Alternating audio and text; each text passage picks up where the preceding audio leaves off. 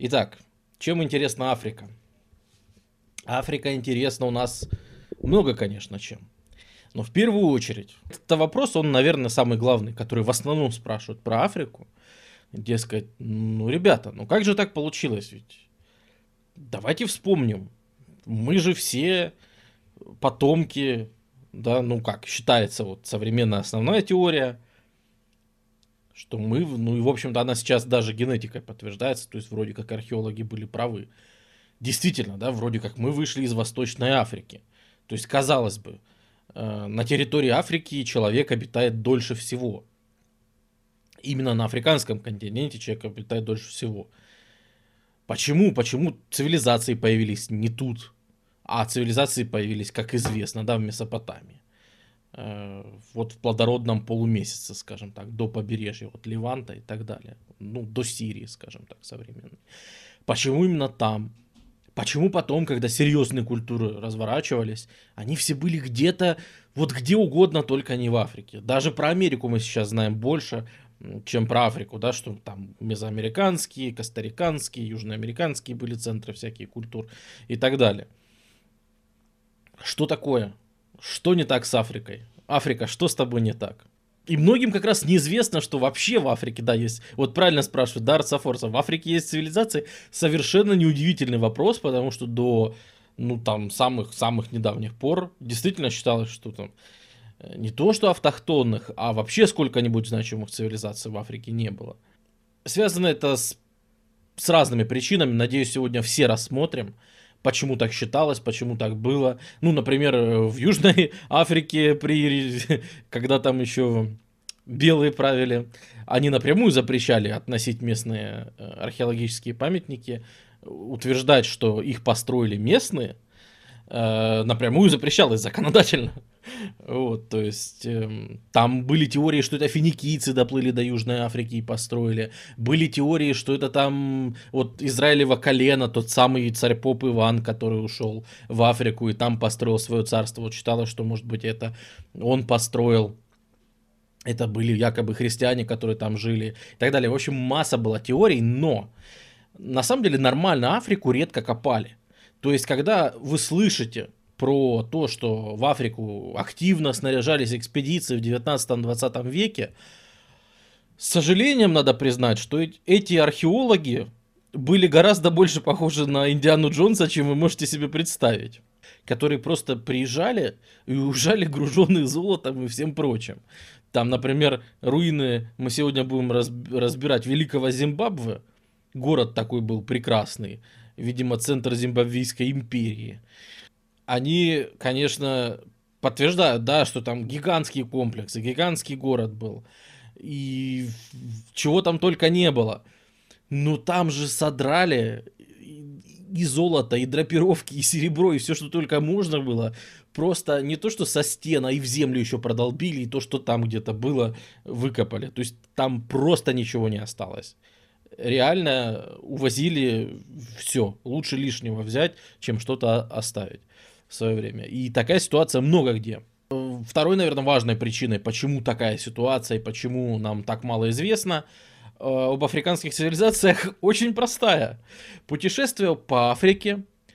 Э, первые, скажем так, люди, которые решили основать африканскую цивилизацию, они, конечно, об этом не знали еще, э, но которые решили перейти к бронзе, которые решили вот начать нормально жить.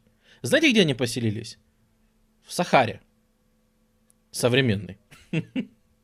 Вот, как вы понимаете, не очень у них там сложилось все. Э, тогда Сахара была совершенно другой.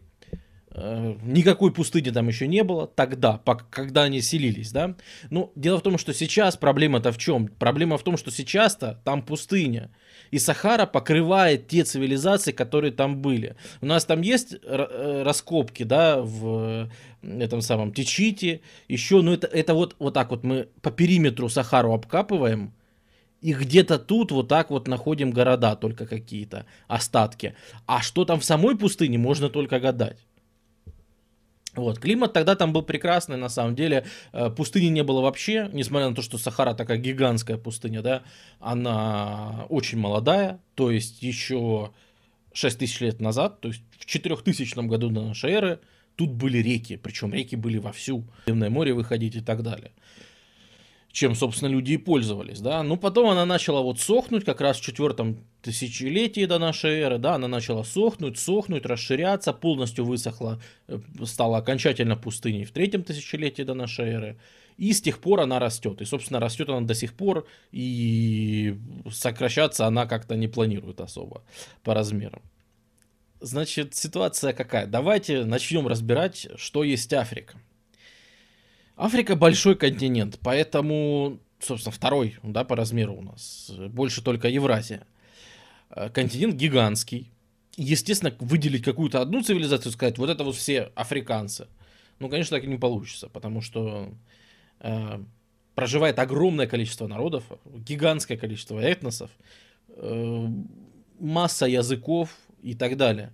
То есть в уме понятно, да, что мы это все воспринимаем, как вот африканцы, это в принципе они все из одной категории. И так воспринимаем не только мы. Так, например, воспринимают афроамериканцы, которые живут в Америке, да, потомки из Африки. Но они ведь не знают, откуда они точно изначально их привезли, да, их предков привезли в ту же Америку. И даже сами эти э, черные комьюнити, да, они сами не знают, откуда они конкретно, и там, из какого народа, например. И поэтому они, в принципе, все родиной тоже считают Африку. И вот тут мы сразу разберемся. Стрим называется «Цивилизационный процесс» или «Первой цивилизации Черной Африки». Название немножко устаревшее, сейчас от него пытаются отказываться, чтобы не акцентировать на черной.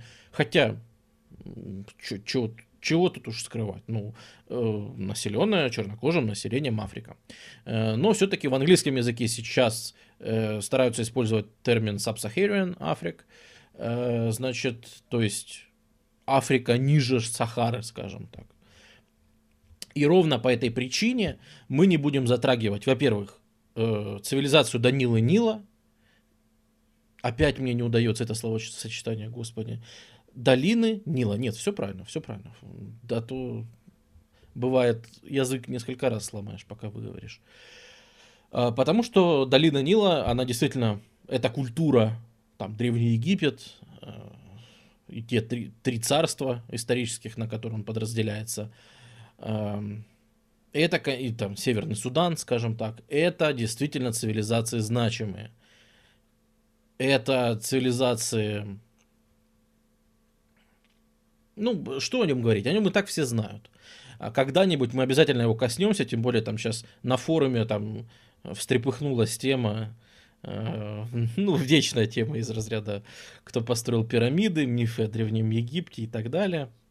Ну, пока она еще в Анунаков не скатилась, но опыт показывает, что любая тема о Древнем Египте рано или поздно скатывается в Анунаков. Ну, или там в, реп- в репталов, или в остальных представителей внеземных цивилизаций. Э, короче, про Египет когда-нибудь обязательно будут стримы, просто это надо точно не один делать. И, наверное, не сейчас. Э, соответственно, арабские завоевания, которые у нас начнутся в средних веках, они тоже будут покрывать Северную Африку, и поэтому мы их тоже касаться не будем. Вот кто-то спрашивает, бывает ли Белая Африка. Ну, конечно, арабская. Это и есть Белая Африка. Цель, цель стрима. Значит, хочу я этот стрим привязать к нашим рассказам по глобальной цив... истории, по глобальной цивилизации.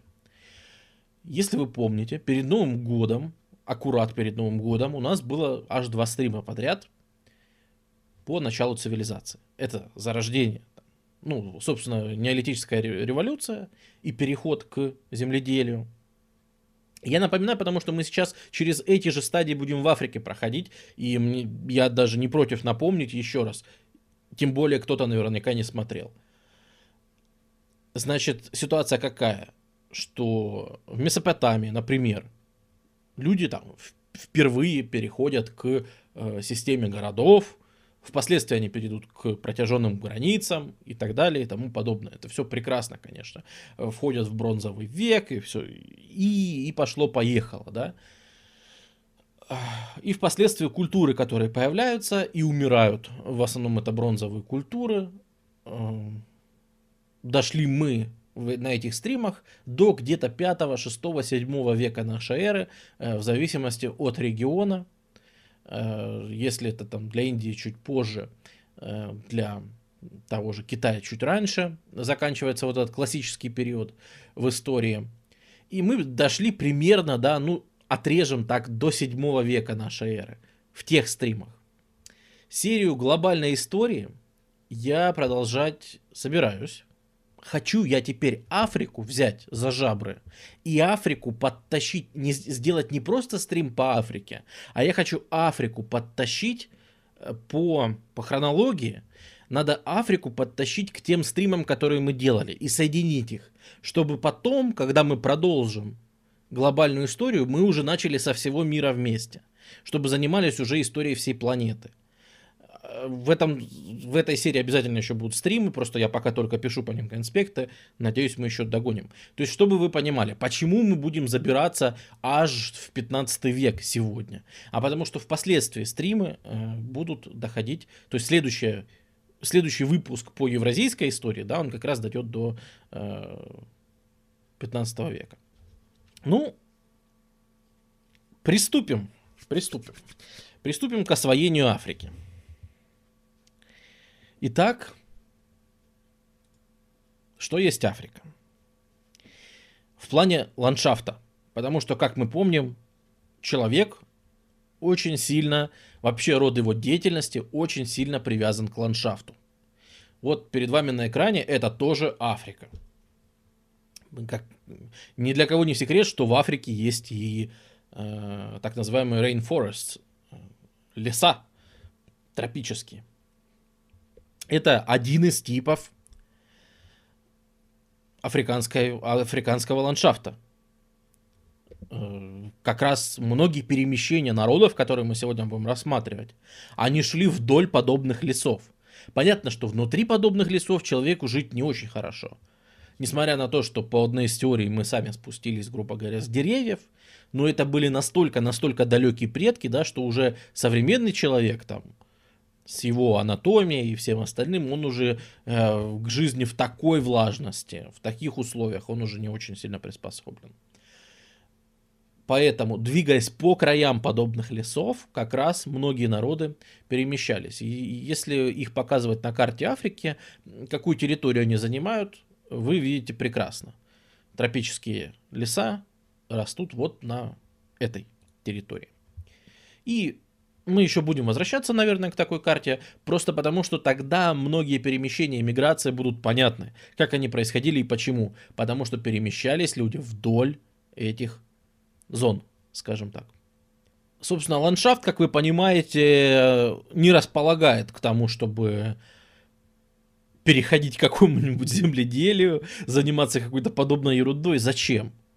Пошел, сорвал, убил какую-нибудь белку, съел – там чего-нибудь себе приготовил, какие-нибудь плоды собрал и ушел оттуда нафиг, чтобы тебя там ночью какие-нибудь, я не знаю, кто-нибудь не укусил, ни пауки никакие, ни змеи, там же куча опасных для людей существ. Короче, вот тропические леса для основания цивилизации какой-то серьезной у нас отпадают.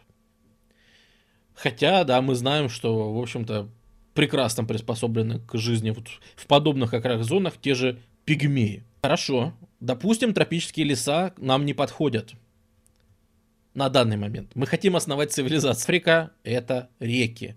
Более того, э, с восточной стороны современной Сахары тут просто болото, в которых, опять же, не выращивать, ничего делать нельзя. Одна из интереснейших причин, почему в Египте цивилиз... даже в Египте, в знаменитом, да, при его, нам всегда в школе рассказывали, я помню, плодородные воды Нила, который там несется, несет там свой ил, из которого там вырастают всякие кулебяки по 30 раз в году, и прямо можно кормиться и просто объедаться круглый год. Такая великая речка Нил.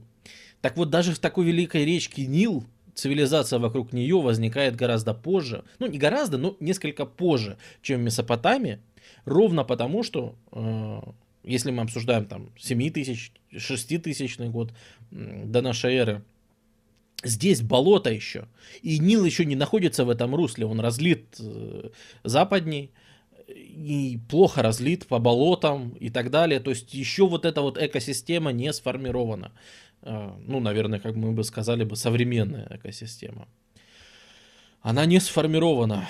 Э, и поэтому тоже вроде как не вариант. Ну, к тому же, да, пустыни у нас есть э, Калахари, есть Намибия. Просто не нужно выпускать их из виду, что они существуют. Пустыни в Африке существуют и свою важную роль в виде барьера какого-то, а может и торговых путей впоследствии мы будем разбирать некоторые цивилизации Западной Африке в первую очередь, эм, они будут играть. Конечно, будут играть, естественно. Ну и третий вид ландшафта, о котором и будет у нас идти сегодня весь наш разговор. Ландшафт, который нас и интересует. Перейдем к тому ландшафту, по которому мчались наши косолапые и не очень предки своими босыми пятками. Это, собственно, саванна. Саванна – основной ландшафт Африки. Этот саванный пояс. И то, что нам нужно делать в саванне, да, именно по саванне шли все эти миграции. И казалось бы, казалось бы, вот сейчас люди скажут, что да господи, вот же по внешнему виду, ну идеально, идеально, вот этот весь кустарник нафиг там снеси и выращивай себе свою, что бы ты там не выращивал. Пшеницу, рис, выбирай по вкусу, и будет тебе счастье, правильно? Нет, неправда. Не будешь ты великолепно жить к сожалению, к большому сожалению, проблема Африки в том, что в ней тепло. И в ней не просто тепло, а в ней тепло круглогодично. Да, конечно, есть возвышенности, мы знаем, что там в Килиманджаро лежит лед, еще в каких-нибудь горах лежит лед. Это понятное дело, это возвышенность, это другая история. Но, вот это, кстати, саванный пояс. Современный, понятно, да, что чуть-чуть это все по-другому выглядело раньше. Проблема в чем? Что тут тепло и тепло круглогодично. Когда у вас тепло долгое количество времени, но не круглый год, это хорошо. Потому что, ну, вы сможете все выращивать. А если у вас тепло день и ночь, день и ночь, из года в год, из года в год, к сожалению, у вас высушиваются верхние слои почвы, происходит та ситуация, да, когда происходит, собственно, эрозия почв, когда те самые верхние слои почвы просто сдувает, и они не успевают накопить нужное количество гумуса, нужное количество э, всяких минералов, питательных веществ и всего того, для чего, что нужно для земледелия. Есть очень неплохой такой факт, о котором почему-то часто люди не задумываются. Что, да, мы нашей цивилизации, мы обязаны неолитической революции, переходу к аграрному обществу, мы, собственно, обязаны этим цивилизации, ну, в нашем современном, конечно, понимании. Благодаря тому, что саванна, в ней тепло круглый год, и земля не сохраняет минеральные вещества, всего 8% земли в Африке, на весь вот этот огромный континент, всего 8% земли пригодны к земледелию. И всего 3% земли можно назвать плодородной. То есть, которой реально собирать какой-нибудь качественный, хороший урожай. В основном речь идет о долине реки Нигер. И о бассейне, э, ну, Конго. Такие вот дела. То есть, древний человек, который собирается провести великую неолитическую революцию, по примеру Ленина, залазит на броневик, чтобы начинать, собственно, революцию неолитическую, и внезапно понимает, что вырастить здесь ничего невозможно. Вот кто-то пишет прямо как в России, ну вы знаете, в России все-таки получше. Все-таки в России получше. Да, в России масса неплодородных земель э, на севере, но на юге России много где можно неплохо выращивать. Недостаточно плодородной земли. Not enough fertile land, так сказать. Ну, как мы знаем, оседлый образ жизни и фермерство земледелия, точнее, не как мы знаем, мы-то знаем, а как узнают африканцы где-то к 3000 году, к 4000-3000 году до нашей эры, которые в районе как раз Сахары тогдашней, достаточно плодородной, и в районе реки озера Чад и реки Конго решают приручить корову.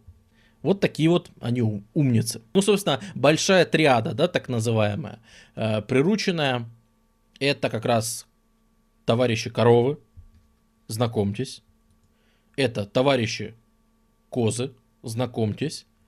И это товарищи овцы, знакомьтесь. Называется такой тип хозяйствования пасторализм. А дело в том, что вообще сам факт э, вот этого плейстоцена, да, который, ну, мы так его называем, Э, когда там в Мексике 13 тысяч лет назад упал метеорит, там это чуть-чуть повлияло на климат, ну как чуть-чуть. Вы озеро Чад у нас видели? Ну вот знаете, в Африке есть озеро Чад. Где тут на карте показать? Вот, вот озеро Чад. Вот такое вот оно на данный момент. Причем оно последние 50 лет сильно очень высыхает, как вы видите. Тык, тык, тык, тык, тык. То есть от него сейчас просто капелька осталась от озера Чад. Видите ли, в чем дело? В 5-6 тысяч, тысячных годах до нашей эры. Озеро Чат выглядело чуть-чуть больше. Э, озеро Чат было вот такого размера. А бассейн реки Конго представлял собой тоже озеро Конго. Называлось это все, ну, сейчас это так называют озеро Мега-Чад.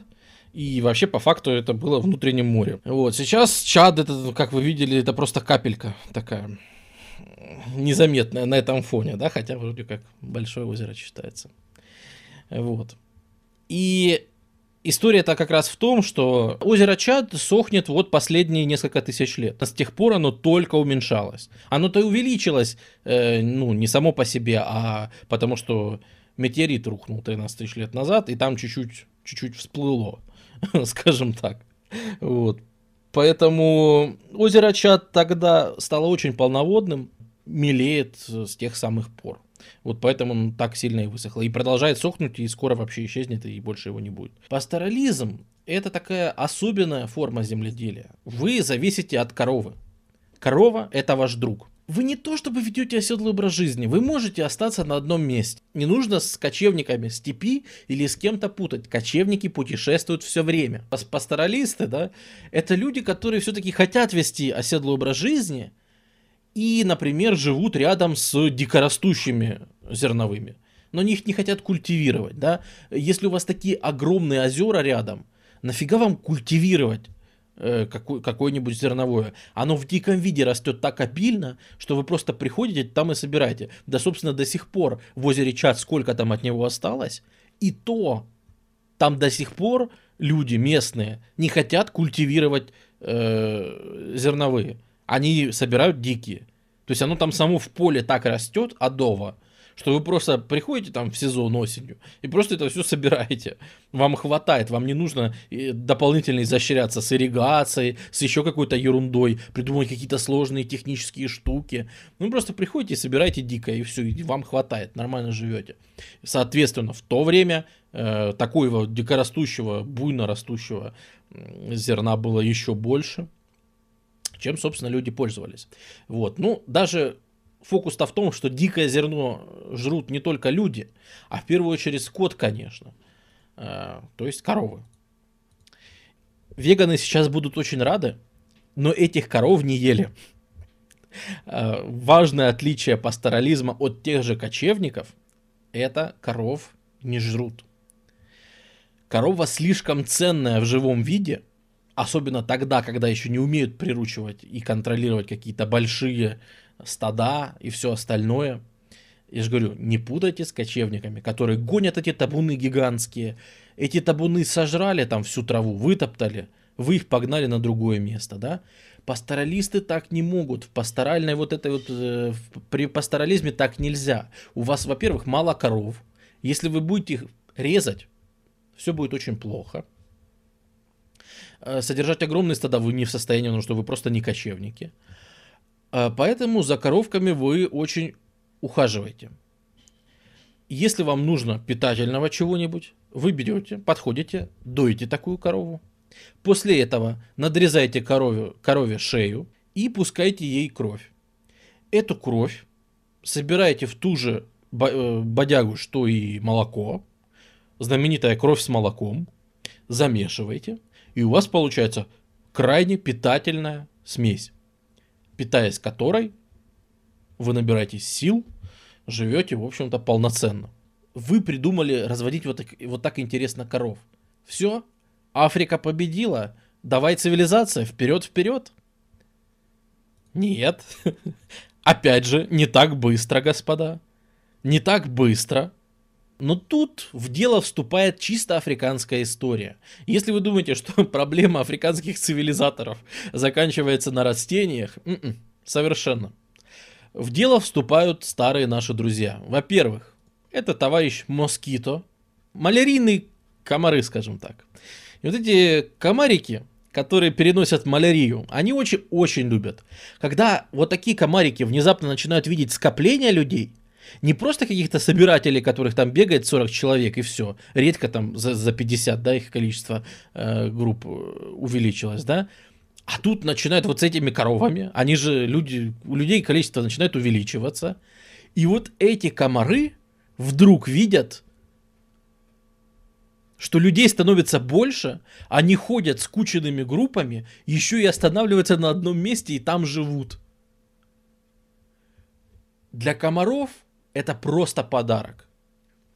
И бесчетное количество вот таких вот путешественников, эпидемия малярии скашивала просто на корню.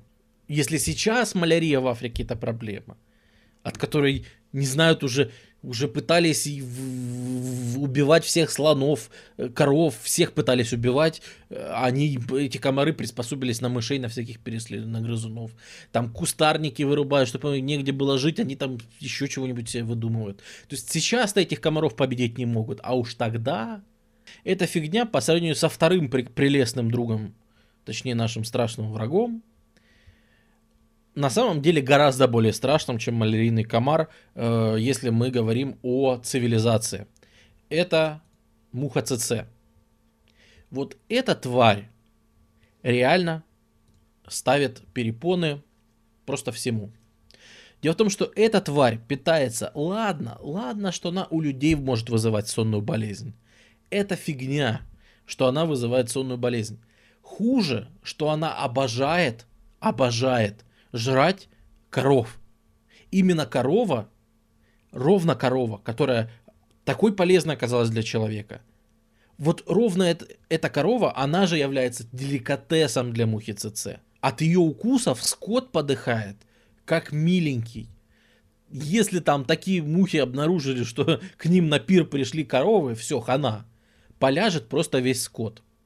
Благодаря этому вообще земледелие, вообще какая-то культура не собирательная, а вот именно приручательная, разводительная культура в Африке распространяется очень медленно. И даже когда, когда мы будем разбирать гораздо более поздние э, миграции тех же банту, которые будут крутыми ребятами, которые будут знать много чего, научатся плавить железо и все остальное, даже их продвижение на юг и освоение Юга Африки – будет все время затрудняться из-за вот этих вот мушек ЦЦ, которые просто... То есть, ладно, они людей убивают, как бы переживем, ничего страшного. Люди все-таки не дурные, мух этих отличить легко, где они, как они. Э, то есть, они так очень характерно крыло складывают на спине, что как будто бы у нее одно крыло сплошное такое, вертикальное, вдоль всего тела. Поэтому ладно, люди как-то бы еще пережили. А вот Скотт просто, ну, он бесполезен, у него просто нет никакой защиты от этих мух. И да, да, как вы знаете, до сих пор мухи ЦЦ являются проблемой, ну а уж в древние времена тем более.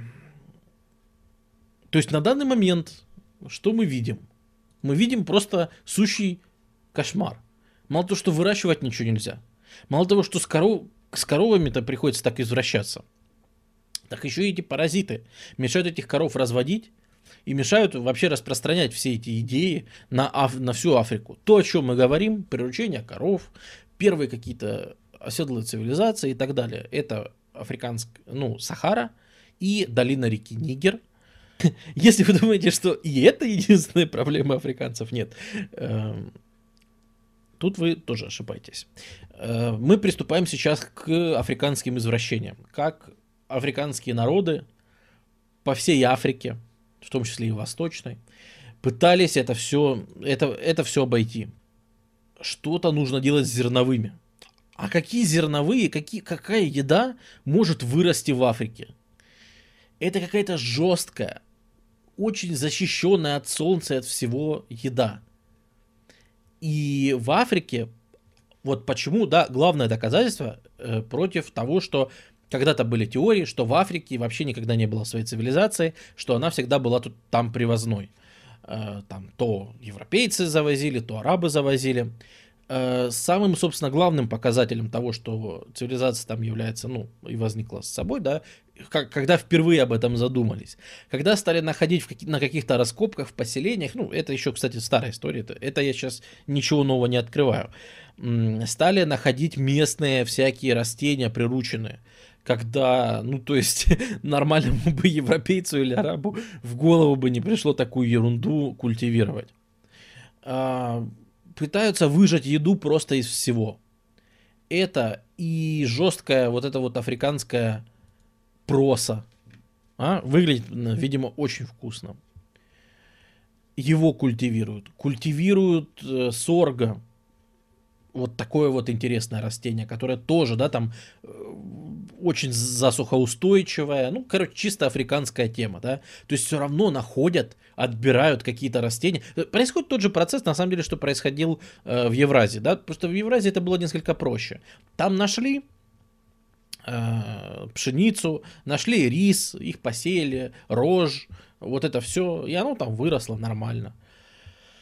Э, эти все растения гораздо сложнее э, их заставить просто расти гораздо сложнее.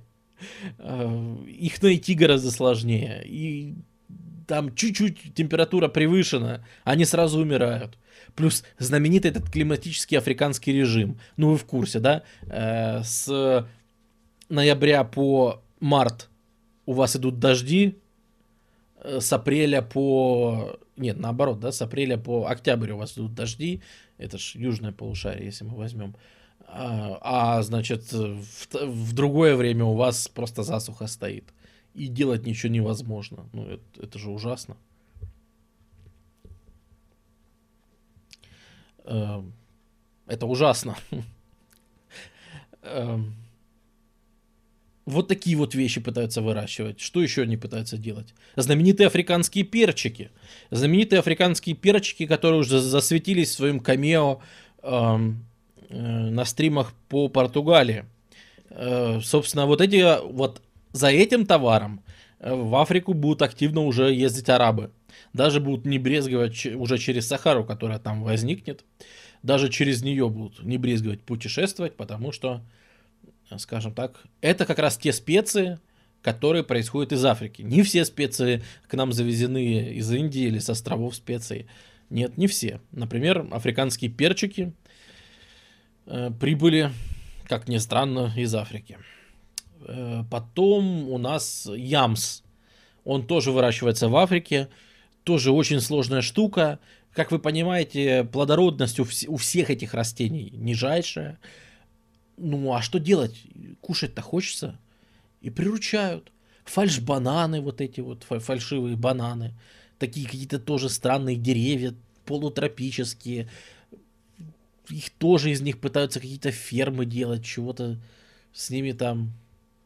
И все это превращается вот тогда еще до нашей эры. Приходится как-то приходится выживать. Видак, спасибо за поддержку. Приходится накручивать свои мозги на палку и придумывать.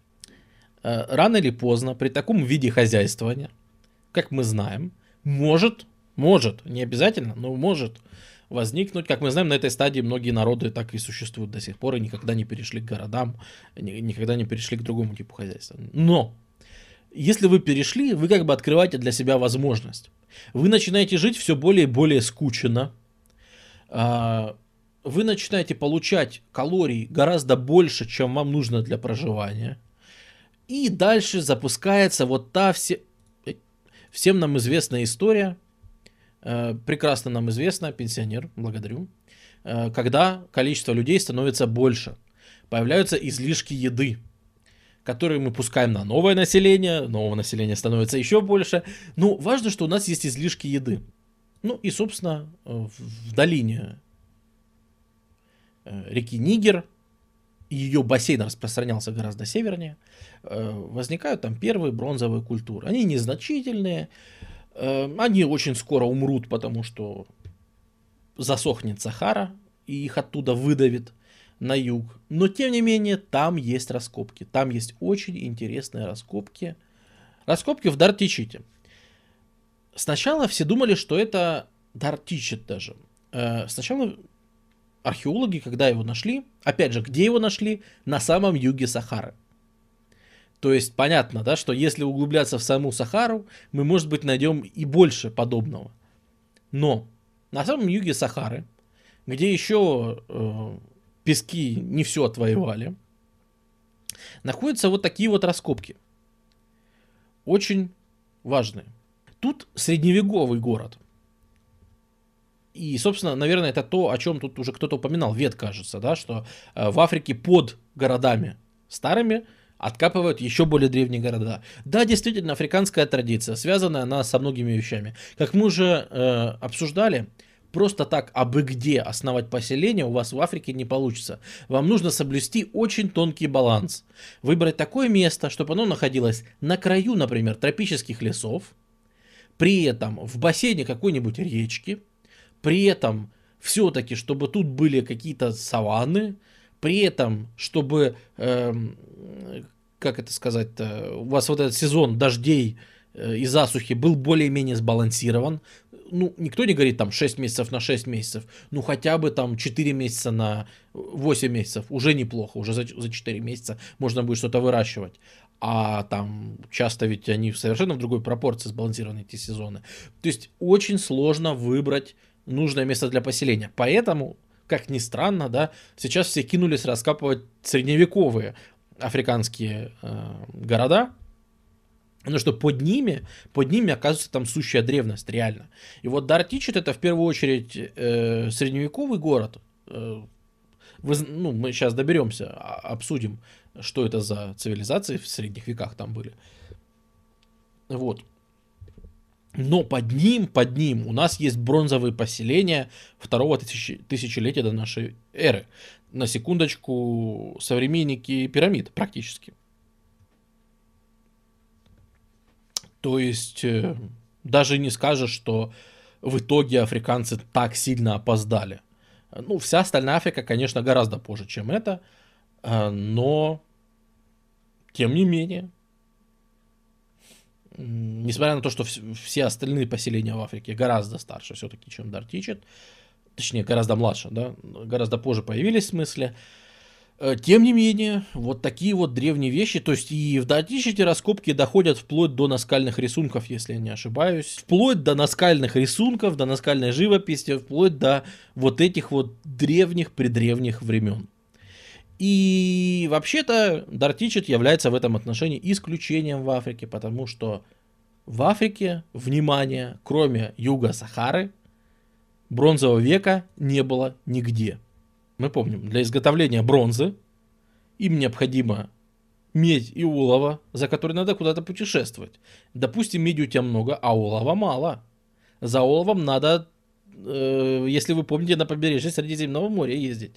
В Иерихон, в вот эти все древние, то, что потом станет древними городами, которые как раз и подымутся, первые города, на том, что они будут предоставлять стратегический ресурс для всех людей того времени. Тоже олово, например. И... Но в Африке такого нет. В Африке не находится достаточное количество олова для того, чтобы делать бронзу. И кроме, вот, собственно, долины Нигера и юга Сахары, у нас бронзового века в Африке нет. Да, у нас есть какие-то бронзовые остатки в Эфиопии. Но, как показывает э, анализ, да, туда все эти остатки завезены из Судана, а из Судана они попали из Египта и так далее. То есть это заимствование, перенятие. То есть да, еще в принципе бронза у нас будет в Эфиопии, но в целом во всей остальной Африке, все, что вот южнее, никакой бронзы нету. Африка нереально выделяется среди всех абсолютно других вот цивилизаций, которые мы смотрели. Африку резко отличает от наших стримов по Евразии. То, что Африка сразу от каменных орудий, от каменных и костяных орудий труда сразу перейдет к железу. Где-то в пятом веке до нашей эры. При этом переход Африки на железо и возникновение сразу железной цивилизации это, это вообще уникальное явление. Эм, итак, переход к железной цивилизации. Дело в том, что очень долго считалось, очень долго считалось, что железную цивилизацию в Африке принесли народы Банту. Э, миграции, которые начались в первом тысячелетии до нашей эры – как вы видите, собственно, все на ваших экранах. Начались они как раз из сохнущей э, и расширяющейся Сахары. То есть Сахара увеличилась в размерах. И пересыхала долина Нигера. Э, пересыхало озеро Чад. И отсюда народы начали двигаться. И они двигались отсюда долго. Очень долго. И их миграции проходили шли столетиями, столетиями. То есть это не просто люди куда-то бежали, а они, по сути, осваивали континент заново, потому что они везли с собой многие растения, которые научились здесь культивировать. Они скот с собой везли. А, и самое главное, что они везли, как считалось ранее, а, и до сих пор можно там на Вики, например, встретить и так далее, а, железную технологию. Но на данный момент, на данный момент, последние, скажем так, исследования подтверждают, что, зо, э, что железо плавить научились не банту, а плавить железо в Африке научились в северной Танзании, где-то вот, вот тут, если вы видите, независимо не то, что там от кого от других цивилизаций, независимо от других вообще африканцев. Причем железо в Танзании очень плохое, ужасное, да, научились плавить. И вот Банту, мигрируя от Сахары, от пересыхающих рек и озер, Банту здесь переняли эту железную технологию, и уже дальше, когда они мигрировали, они с собой несли этот самый Iron Age Package, то есть технологии и культуры. Поэтому-то то, что Банту разнесли всем железо, так и считалось, что э, были хорошо изучены и более поздние миграции. Э, и там они действительно уже приходили, там, куда они приходили, там внезапно появлялось железо, да. А сейчас вот установили вот этот промежуточный период, когда еще... Ну, кто такие банту? Банту это целая серия народов, и это серия скорее языков. Да, на данный момент группа языков банту насчитывает в себе 400 языков. То есть вы себе представляете, сколько это народов, да? И сколько это племен. Много, много.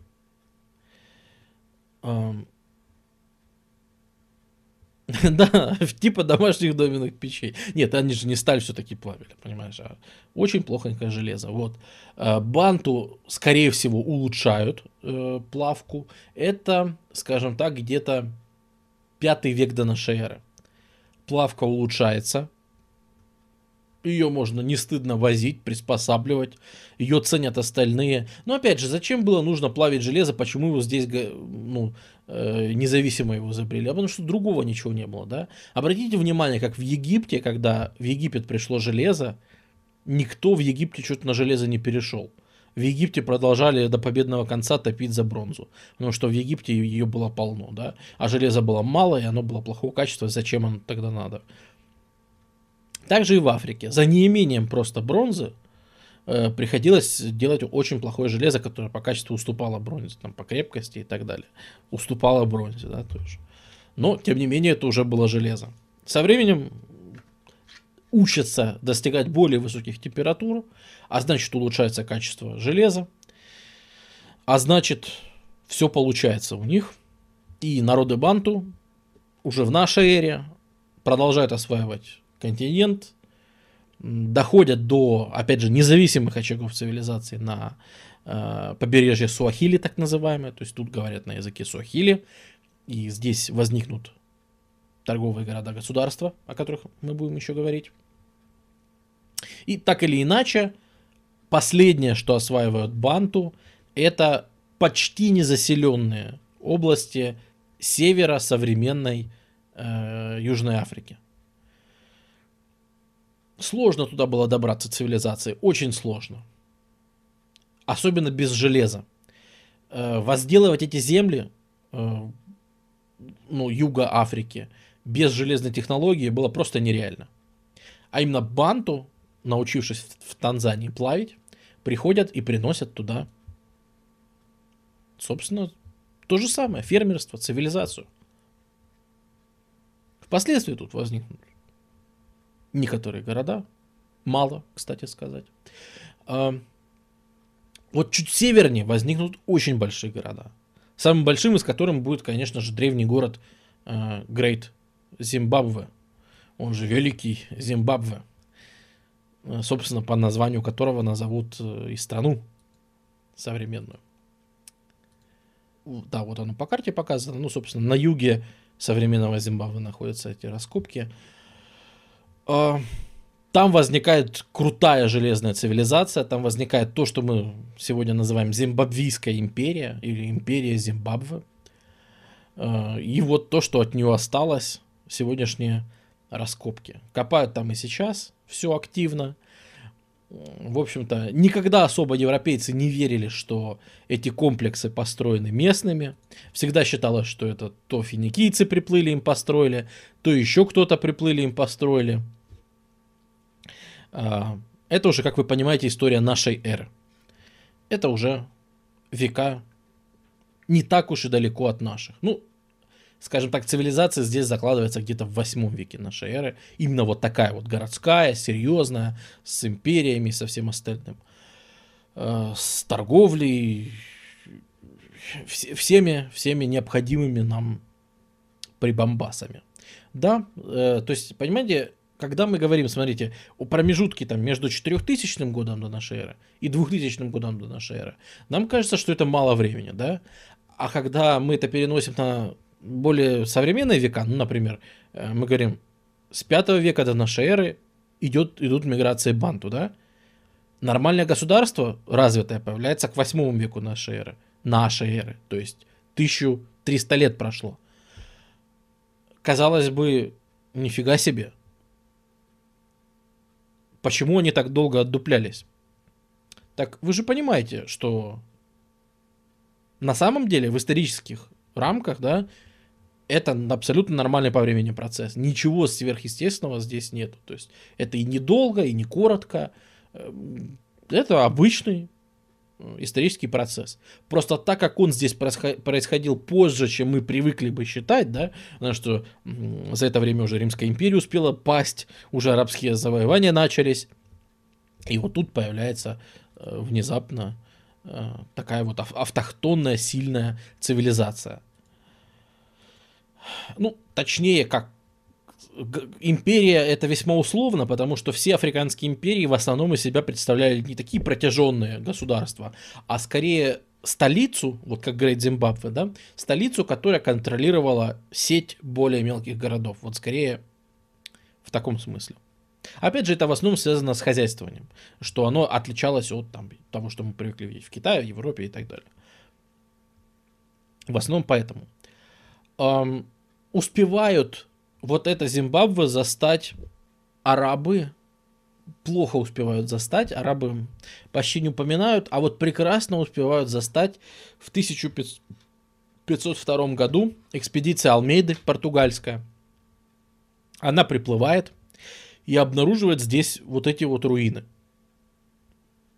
Богатейшие руины, в которых никого нет развалины города, из которых золото можно вывозить просто годами, но в которых никого нет.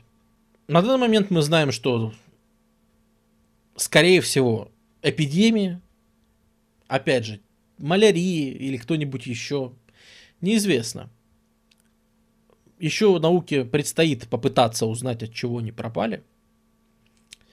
Но от каких-то очень серьезных эпидемий зимбабвийская вот эта вот империя, она вымирает. Она вымирает где-то к 13-14 веку, то есть в начале 16 века, когда приплывают а португальцы, здесь уже ничего нет. А, откуда золото? Так, в Африке зо... Африка и золото это вообще отдельная история. В Африке столько золота. Я просто о золоте хотел бы подробнее поговорить там в следующие полчаса. А, ну, раз сейчас добрались, и Сарман, в принципе, по делу спрашивает, откуда золото. А, в Африке золота столько, особенно было раньше, и настолько легко доступного, то есть которая просто, которую не надо там часами вымывать из рек, еще что-нибудь, а которую просто подходишь и просто собираешь. Землю оббил с него и пошел. То есть золотая, золотые, конечно, пески, золотая руда, э, причем которая добывается абсолютно поверхностным способом, никаких шахт бурить не надо, ничего, ничем вот этим вот страда, страдать абсолютно не надо. Э, закребаешь землю ситом, подставляешь под ручей, у тебя корзина золота в руках. Э, золота в Африке было дофига. Э, арабские купцы, которые ездили в, навещали империю, которая существует на западном побережье, мы еще разберемся, они там вообще интересные вещи описывали, что э, упряжки для собак делались из золота, что женщины в волосах носили золото, да. Ну, то есть это...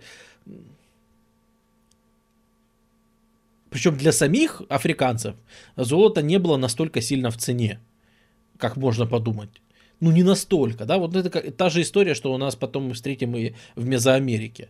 А, гораздо важнее материалы, э, полезные материалы, не какое-нибудь гибкое золото, а твердое железо, например. Оно гораздо полезней интересней, э, или железное оружие какое-нибудь, э, и нужнее, чем э, тоже золото.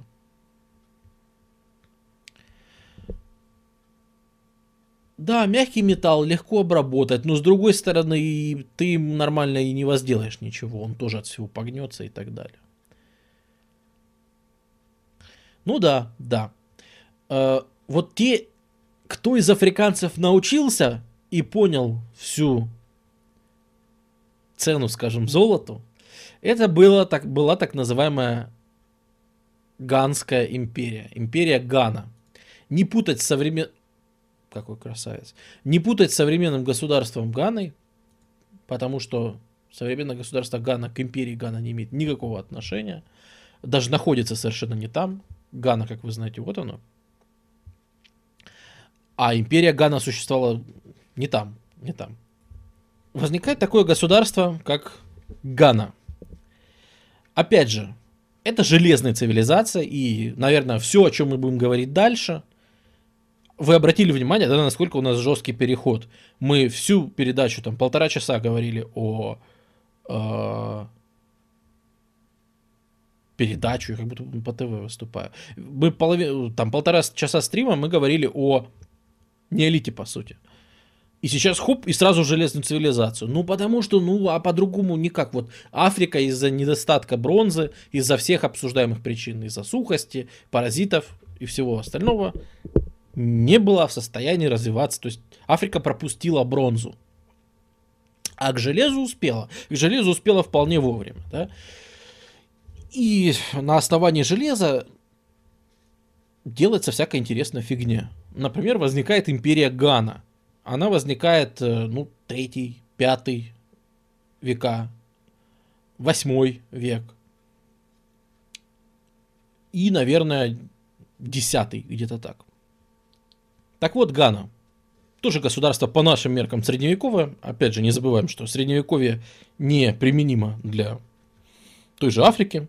Если это средние века, то между чем и чем они средние для Африки? Между жестью и полной жестью. Как-то странно. Нет, нет, будем так просто говорить, что это там, в этот момент в Европе средневековья, это времена арабских завоеваний, например, да, возникает империя Гана, и это, наверное, центр на данный момент африканских исследований. Вот это. То есть мы вспомнили Грейт Зимбабве, обязательно, его держим в голове. Такая сильная, автохтонная э, африканское государство. И второе, сильная и автохтонная, это Гана, которое перерастет в государство Мали, уже ислам, потом будет принят ислам, и потом будет создана на этих же территориях, только они все время будут расширяться. Будет создана большая империя Сангай. Изучением вот этих трех империй и их преемственности Гана, потом чуть больше Мали, которая принимает ислам, потом э, Сангай. Их изучению в основном сейчас африканистика, ну, их приятно изучать людям, которые оттуда. Вы же не, не нужно недооценивать силу, с которой люди хотят изучать великие страницы своего прошлого, да? Я думаю, никого этим не, не удивишь. И вот тот факт, что там открыли развитые торговые государства, э, он очень многих исследователей подталкивает к изучению конкретно их. То есть, да, например, местные государства, которые находятся на этих территориях, они охотно дают тем же европейцам, американцам, всем остальным работать на этих территориях и вести раскопки. Здесь хорошо дают доступ ко всему этому. Здесь не встречаются такие проблемы, когда ты хочешь заниматься этой темой, да. Вот, например, в Зимбабве э, очень большие проблемы с тем правительством, которое там сейчас, э, с тем, чтобы получить там даже просто разрешение на, э, на раскопки и так далее. В Южной Африке тоже есть серьезные проблемы с работой археологов. И про какие-нибудь, извините, а, Анголу или Конго говорить нечего. Все очень-очень плохо. То есть буквально там въездные пару человек, которым разрешают туда ездить, э, Чад и так далее. Там все очень сложно. А вот тут все изучается активно, всех пускают, всем дают все изучать. Ну и тут есть что изучать. Гана это как раз та империя, которая нашла применение золоту, Гана это та империя, которая, э, то есть, ну, мы, грубо говорим, там, 800-900 года. Э, привет, Пекон. Э, нет, я Эфиопию оставил напоследок и побережье Суахили, потому что мы сейчас разбираем как бы независимые африканские государства, понимаешь? Ну, я так захотел сделать, типа, которые сами по себе появились. Ну, автохтонные или как, как хотите называйте. А Эфиопию я все-таки отношу к тем государствам, которые, они, конечно же, африканские, я у них не забираю их африканскости, но они же всю историю вдохновлялись. Ну, ты сам знаешь. Раз ты спросил про Эфиопию, ты в курсе. Христианством и всем остальным. Ну, то есть это идеологии, которые пришли в Африку. Эм, И, ну, там, первая письменность у них, которая появилась. Ладно, сейчас, сейчас еще дойдем, еще успеем.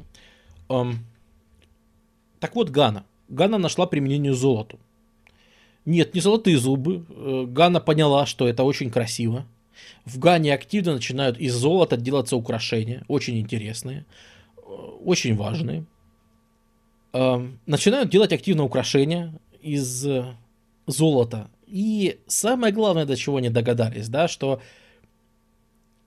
Гана нашла в Сахару, постоянно ходили экспедиции, чтобы проверить, докуда тянется Сахара, как там можно торговать, что там можно делать. И Гана кооперируется с берберами, которые населяют Сахару. С вот этими вот жесткими мужиками, которые могут выживать э, в Сахаре, которые там могут жрать кактусы, Э, и заниматься полнейшей жестью, которую даже упоминать я не буду, э, чтобы выжить, просто выжить в пустыне. И вот Гана является активным спонсором караванов и активным спонсором э, торговли через Сахару. Спасибо, спасибо, что нравится это. Это же и мне придает каких-то, ну, не, не стимула даже, а витальной энергии для того, чтобы стремить дальше. И Гана как раз активно занимается торговлей с этими берберами. И это, это именно Гана во многом прижучила этих... Зачем, с кем торговать берберам, если бы тут не было Ганы? Да не с кем. А так, Гана говорит, у нас есть африканский перчик. Надо? Допустим. У нас есть, ну, рабы, в конце концов. Э, вообще, э, торговля рабами на западном побережье. Э, вот, кстати, да, если мы возьмем Африку, отношение к рабам. В Центральной Африке рабы практически не играли никакой роли. Тут выжить-то трудно, какие уж там рабы, мы уже говорили. Все эти эпидемии, вся эта жесть. Э, тут рабов мы... То есть, наверное, существовало сам институт такой, куда уж без него. Но рабы не являются там серьезной валютой и так далее. Западная Африка это, это рабовладельческие государства. И, скажем так, когда европейцы к ним приплывают, собственно, эти государства первое, что им предлагают, это а рабов не хотите у нас взять? Ну, собственно, португальцы так и начинали потихоньку торговать. Ну и золото, конечно, и золото, естественно. И восточное побережье, э, ну вот, рог носорога этого, то есть современная Сомали, которая сейчас всем известна пиратством. В древности это же Магадиша, великий торговый город. И южнее, южнее Занзибар и так далее. Тут будут торговые города, которые тоже будут рабами очень активно торговать. Эм, поэтому вот такая ситуация, разобрались. Э, и вспомнив про это, вот она наша Гана, она активно нахлобучивает берберов, чтобы они помогали ей торговать. Плюс тут же начинаются арабские завоевания, тут же сверху от Сахары везде проходят эти, э, как там их, э, арабы, они там торгаются в Испанию, у них там свои дела, они заняты. Но при этом, при всем, они активно продолжают торговать с Ганой. И, собственно, почему там те же португальцы перлись на тот юг, в числе прочего. Говорят, чтобы открыть Индию. Ну, ну, конечно, конечно. Э, то есть в 14 веке Энрике Мореплаватель перся э, в, в Сеуту, чтобы открыть Индию. Ну, не надо сказок рассказывать, да? Ну, на самом деле, стримы по эпохе резни и торгового капитализма, мы этот вопрос разбирали. Португальцы прекрасно знали, что им есть чем поживиться, совершенно не открывая Индию. Они знали, что откуда-то с юга от Сахары приплывает золото и перчик.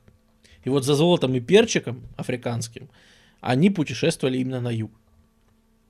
И, а, но осваивая все южнее и южнее, они, конечно, задумывались, а может мы так и в Индию попадем, ну и так далее. Опять же, смотри соответствующие стримы. А, кстати сказать, перенимая постепенно на себя роль торговли. Ну вот Гана, она не только закладывает торговые маршруты через Сахару, которые до сих пор существуют. Гана, помимо этого всего прочего, э, естественно, как любое государство, сложное, со своим устройством, со своими царями и всем остальным. Э, там все, все как положено. Сложная структура, э, эти классовое неравенство. Короче, все как у людей. Э, во-первых, что первое достает Гана за золото? Она понимает, что на золото можно выменять соль. Самой соли в этой части Африки очень мало, и поэтому э, можно покупать соль. И активно скупают соль. Именно в первую очередь за, за золото покупают соль. Э, с, Дингер, опять же, почему все так сходили с ума по... Да-да-да-да-да, почему все так сходили с ума по специям, там понятно. Я надеюсь... Я извиняюсь, что я отсылаю. Я сам не люблю, когда у человека, человеку задаешь вопрос, он говорит, да, идите читайте, идите еще. А, ну, просто я не знаю, как за два слова ответить. Э, с одной стороны, перец это такой же консервант, э, как и соль. Э, с одной стороны. А с другой стороны, в отсутствии вообще какого бы то ни было рациона, когда все, что ты ешь, там 90% того, что ты ешь, это хлеб. Хлеб, хлеб, хлеб, хлеб, хлеб, хлеб. Еще ни картошку не завезли, ничего же вообще этого нету. Хлеб, хлеб, хлеб, хлеб, хлеб, хлеб, хлеб, репа, хлеб, хлеб, хлеб, репа, хлеб. Ну, как бы в такой ситуации такой острый, необычный вкус, как у различных приправ, он просто сносил людям бошку. Вот если вкратце объяснять, то вот так выглядит объяснение.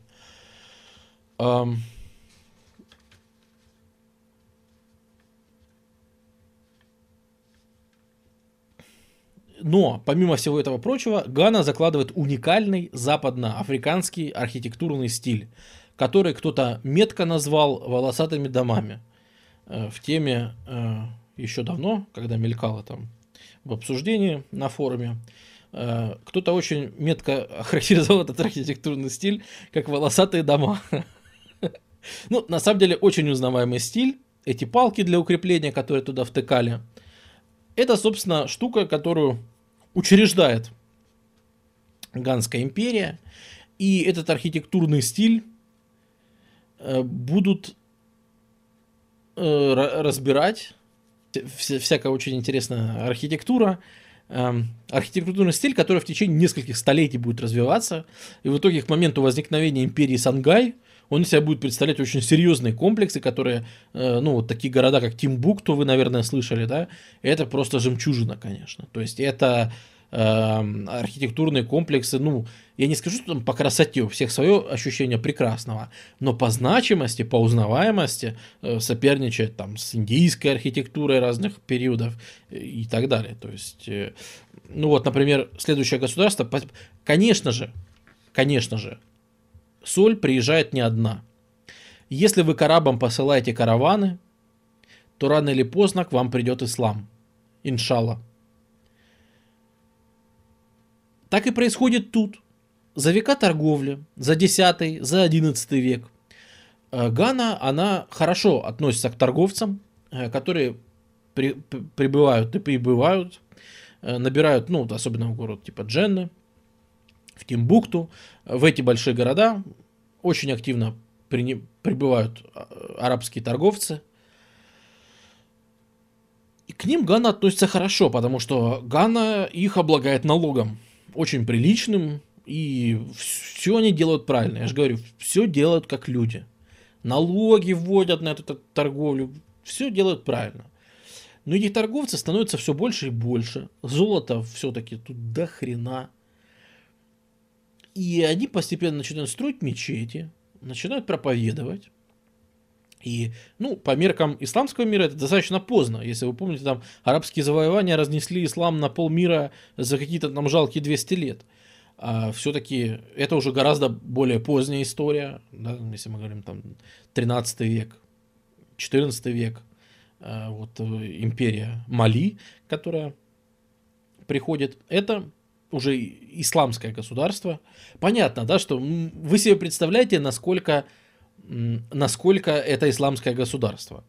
Э, пока через Сахару пройдут, пока тут перескажут, оно 300 раз изменится, испорченный телефон. Поэтому синкретизм, конечно, процветает полным ходом. Поэтому тут во славу Аллаха приносят жертвы, во славу Аллаха себе вбивают кости в голову. И, ну, вы, короче, вы, полный набор э, синкретизма. Э, может быть, по видам религиозного синкретизма будут отдельные стримы когда-нибудь. Я надеюсь. Тема безумно интересная.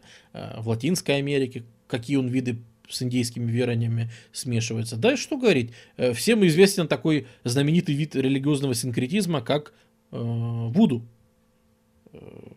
штате Луизиана.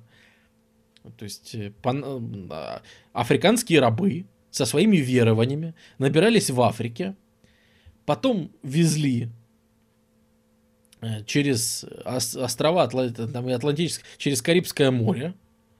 Они там набирались верований от каких-то местных или полуместных, на всяких ямайках своих и так далее.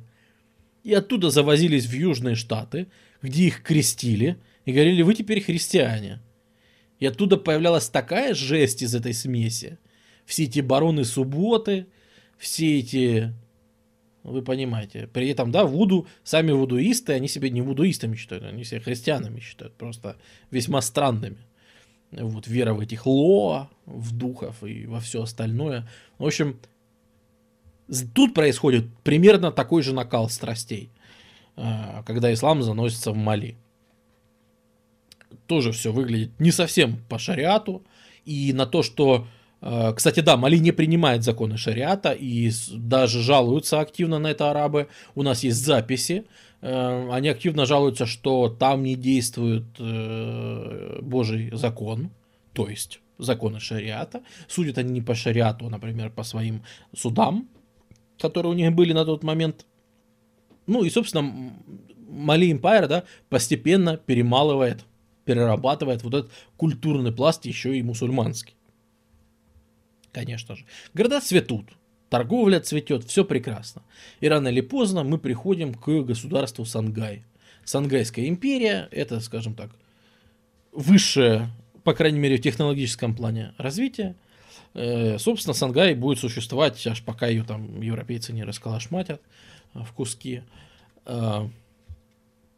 И, скажем так, Сангай это вот выше, ну, как, как, как мы видим, да, это занимает территорию бассейна реки Нигер, то есть все там же, все там же, где были эти древние раскопки, вплоть до севера Сахары, да, который вот тут проходит. То есть, по сути, очаги и территории все те же. Ну, это как, как и в Евразии. Ничего удивительного. Что Янзы выходила из берегов, там смывала целые цивилизации, и они потом там же возникали. Что ну, между Хуанхэ и Янзы, да что, что мы в друг, другие примеры возьмем, всегда то же самое. Просто есть на планете такие более удачные точки для цивилизаций. И в них они раз за разом воспроизводятся на новых технологических уровнях. Раз за разом. Переживая и подъемы, и длинные периоды упадка очень часто. Э, иногда в разных, как мы знаем, Нагана начиналась совершенно не с мусульманского государства, с местного. А при этом уже империя Сангай и ее царь Аския – полное имя Аския Мохаммед III, по-моему, он уже будет абсолютно мусульманином, он даже совершит хадж в Мекку. Он приедет поклониться Каббе, на секундочку. То есть настолько прочные а, культурные связи. А, Сангай на той же территории, что и Мали. В чем разница? Разница в первую очередь этническая. Там э, тот народ основной, который правил Мали, э, он будет выбит. То есть Сангай это завоеватели, они приходят в эту империю, и они здесь обосновываются. Э, то есть они инсургенты, конечно же, но они перенимают и тип правления и так далее. То есть поэтому их не делят на разные династии, например, да, вот в этом вот спрашивали, а почему нельзя их назвать просто династиями одного государства? И, собственно, вот в Тимбукту для нас сохранились вот такие вот комплексы с тех веков. Это там 14 век и так далее. Вот эта знаменитая архитектура, вот волосатые дома, они развиваются аж до такой степени. До вот таких вот серьезных проектов, дворцов и всего остального. Выглядит внушительно. Ну, вот тоже фотография из той же, из Тимбукту. В общем, вот такая вот серьезная архитектура со своими там... Ну, то есть она оригинальная, узнаваемая и так далее. Э, развалится все это дело, естественно, вы понимаете. Э, приход европейцев, создание э, прибрежных таких, э, иногда колоний, иногда государств, которые занимаются поставкой рабов на побережье или товаров, э, создание совершенно другого типа экономики, дальнейшее расширение Сахары и так далее. А это все угробит цивилизацию Западной Африки. Хотя, да, вот даже на данный момент э, мы там какие прогрессивные государства знаем в Африке. Да чуть ли не те же. Нигерия, Камерун, все, в общем-то, примерно туда же. Да, вот, наверное, будем сейчас рассматривать Эфиопию. Эфиопия это вот она, если что. То есть Египет, ну, то есть долина Нила это Египет и Судан, а вот то, что чуть южнее, это у нас будет Эфиопия.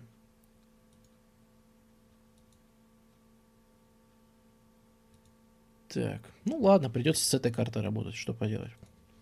А, если вернуться в древность, то в Эфиопии э, было местное население кушитское. Э, такие господа жили тут, и, собственно, здесь неолит начинается очень давно.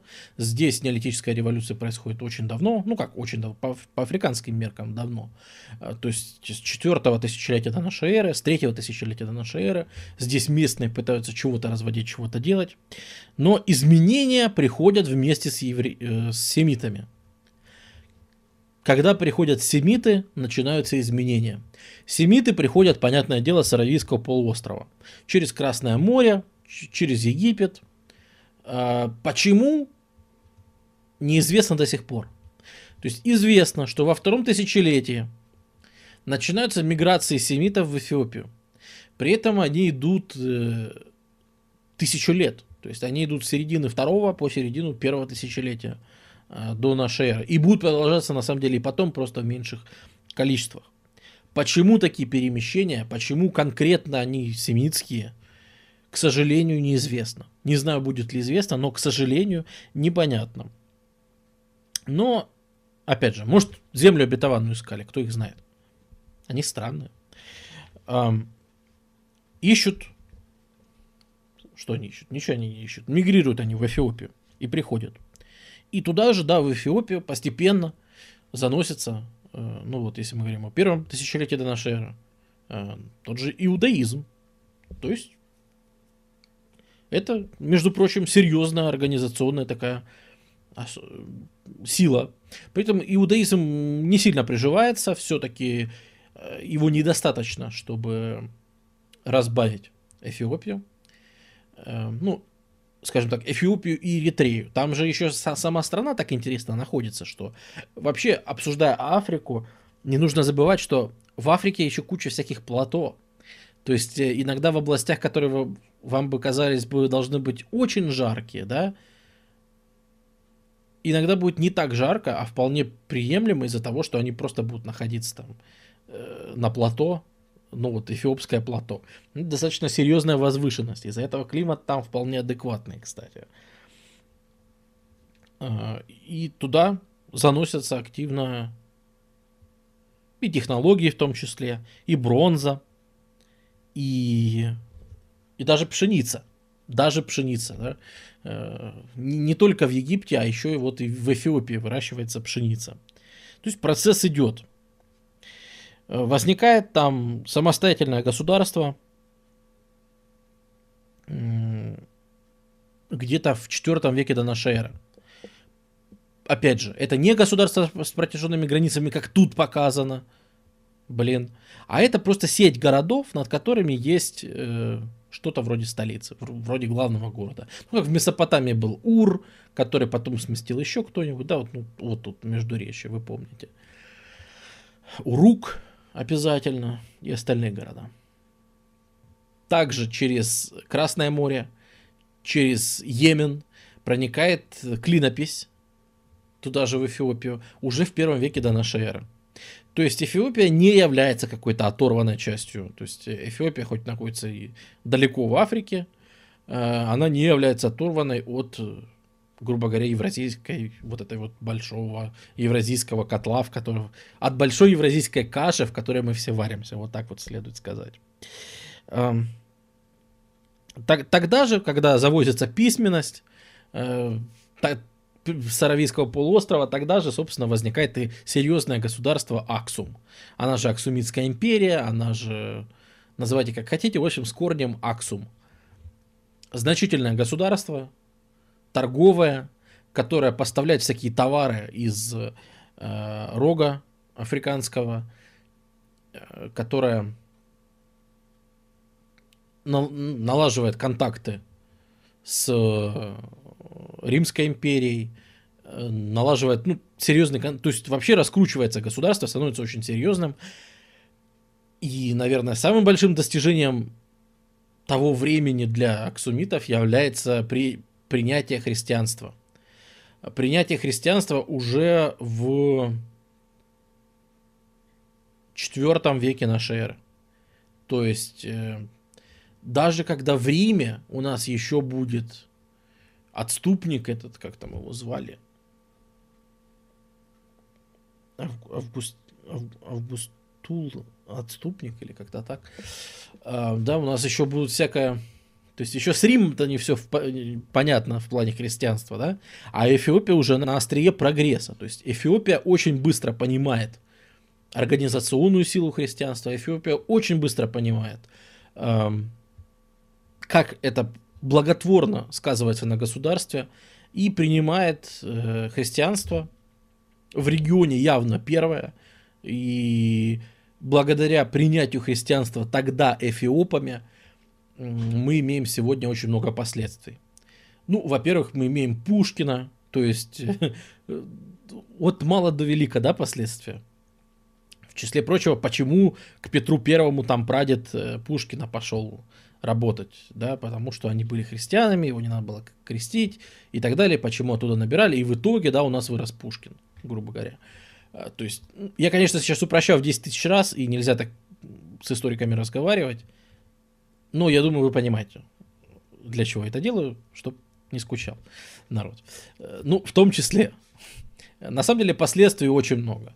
То есть, ну, например, изучая современный Египет, мы обязательно должны будем не современный Египет, а древний Египет, мы обязательно должны сказать, что многое о Египет, древнеегипетском языке, произношении, почему именно Ра, почему фараон, почему многие такие слова и как их лучше произносить, мы знаем благодаря коптскому языку и благодаря коптам, которые являются именно наследниками, не затронутыми арабизацией, исламом и так далее, эм, именно потомками прямыми древних египтян которые сохранили не только генетику, понятно, что генетика в Египте и так осталась почти старая, там арабы большой разницы не сыграли, там слишком высокая численность населения была для того, чтобы арабы существенно изменили генетику.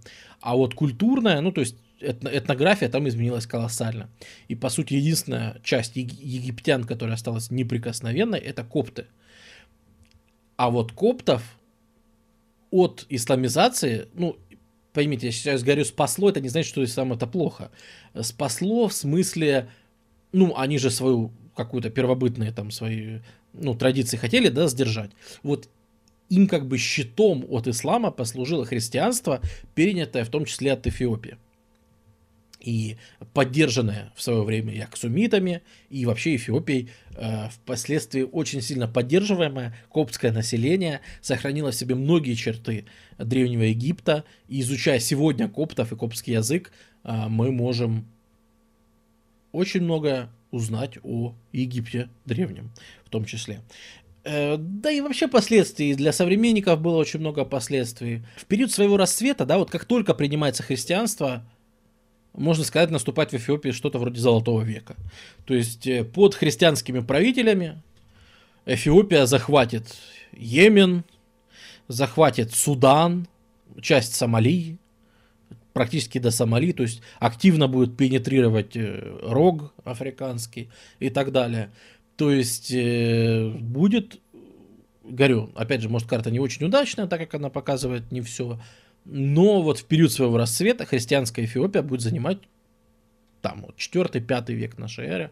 Это очень серьезное государство будет, очень серьезное, с которым, по крайней мере, в региональном смысле упадок этого государства, как нетрудно догадаться, связан с арабскими завоеваниями. То есть э, арабы, завоевывая для себя территории, выходят из Аравийского полуострова, и в первую очередь, что они делают, это они перерезают связь Эфиопии с другим христианским государством Византией. Причем нужно понимать, что это же христианство было, э, ну, то, что восточное, то, что мы сейчас назовем православием. Что в Византии, что в Эфиопии. Эфиопы православные, если что. И сейчас там основная христианская церковь именно православная. Э, но эта история произойдет гораздо позже, в XI веке. Э, раскол на христианскую православную. Э, тогда же это просто христианство, ну, скажем так, восточного толка. Еще такого жесткого деления нет. Христианство одно еще на тот момент. Просто обряды более восточные, скажем более греческие. Вот. И арабы сделают две вещи. Во-первых, они отрежут, перережут вот эту вот торговлю и связи культурные и все остальные экономические между Эфиопией и Византией. И во вторую очередь, что они сделают, это они, ну, просто они будут атаковать, отвоевывать территории и так далее. То есть прямая конфронтация. Ну, и это приведет, собственно, к, упад- к упадку Эфиопии. Хотя, по сути, да, Эфиопия всегда будет отличаться вот из-за этих вот э, христианских своих корней, из-за всего этого. Эфиопия всегда будет в Африке на особых правах. Как мы уже упоминали, э, к концу 19 века в Африке не будет ни одного независимого государства, кроме Эфиопии. То есть, да, Эфиопия тоже будет таким на нее все будут влиять, все ей будут помыкать, хохотать, плевать в лицо, подкладывать кнопки под сиденье, но, по крайней мере, прямого управления в Эфиопии не будет христи... э, европейскими государствами. Вся остальная Африка будет порезана на кусочки, Эфиопия не будет. Вот такие вот долгоиграющие последствия. Ну и, конечно же, там будет развитая, то есть даже, даже архитектуру вы увидите, вот, вот вам эфиопская архитектура того времени. Ну, то есть даже тут вы видите, что это близко, ну да, христианская, да, христианского толка архитектура того времени. То есть и серьезная монетарная система, и чего тут только нет. Все, о чем вы можете мечтать. Еще одна область в Африке, в которой издавна, издавна есть очаги цивилизации, это то, что называется побережьем Суахили. Вот оно на карте. Ну, это оно сейчас такое побережье. Э, в древности оно простиралось Наверное, по этой карте лучше показывать. О, отлично, тут даже города проставлены, отлично. Вот смотрите, это такие города-государства, которые существовали на побережье э, Восточной Африки. Существовали они где-то с середины первого тысячелетия до нашей эры. И к рубежу тысяч, э, вот этих вот, к слому, да, там, первый век до нашей, первый век нашей эры, они разрослись до колоссальных размеров. И торговали, опять же, с Эфиопией, торговали с, через Эфиопию с Римской империей, э, торговали с Индией, именно так и сюда приходили во многом приправы, всякие известные специи и все остальное. Авадон, монеты изготовления в Эфиопии были золото. А вот монеты здесь, на побережье Суахили, будут гораздо интереснее, гораздо интереснее. Вот. Э, про, вот эти вот города часто почему-то все слышали, да, там названия? Э, Мамбаса, Магадишу, Занзибар, э, Сафала. Почему-то многие слышали такие названия. А что они относятся к африканской цивилизации, причем не какой-то там современной еще, а именно древней, древней, к древнему миру, многие и не в курсе. А ведь это важно. Да, они просуществуют вплоть до, опять же, кто их убьет? Португальцы. Португальцы э, будут под себя тут подминать всю торговлю, и, конечно же, вот эти всякие города останутся не удел. Но в период своего расцвета, там, первый век до нашей эры, первый век нашей эры, эти города живут просто шикарно.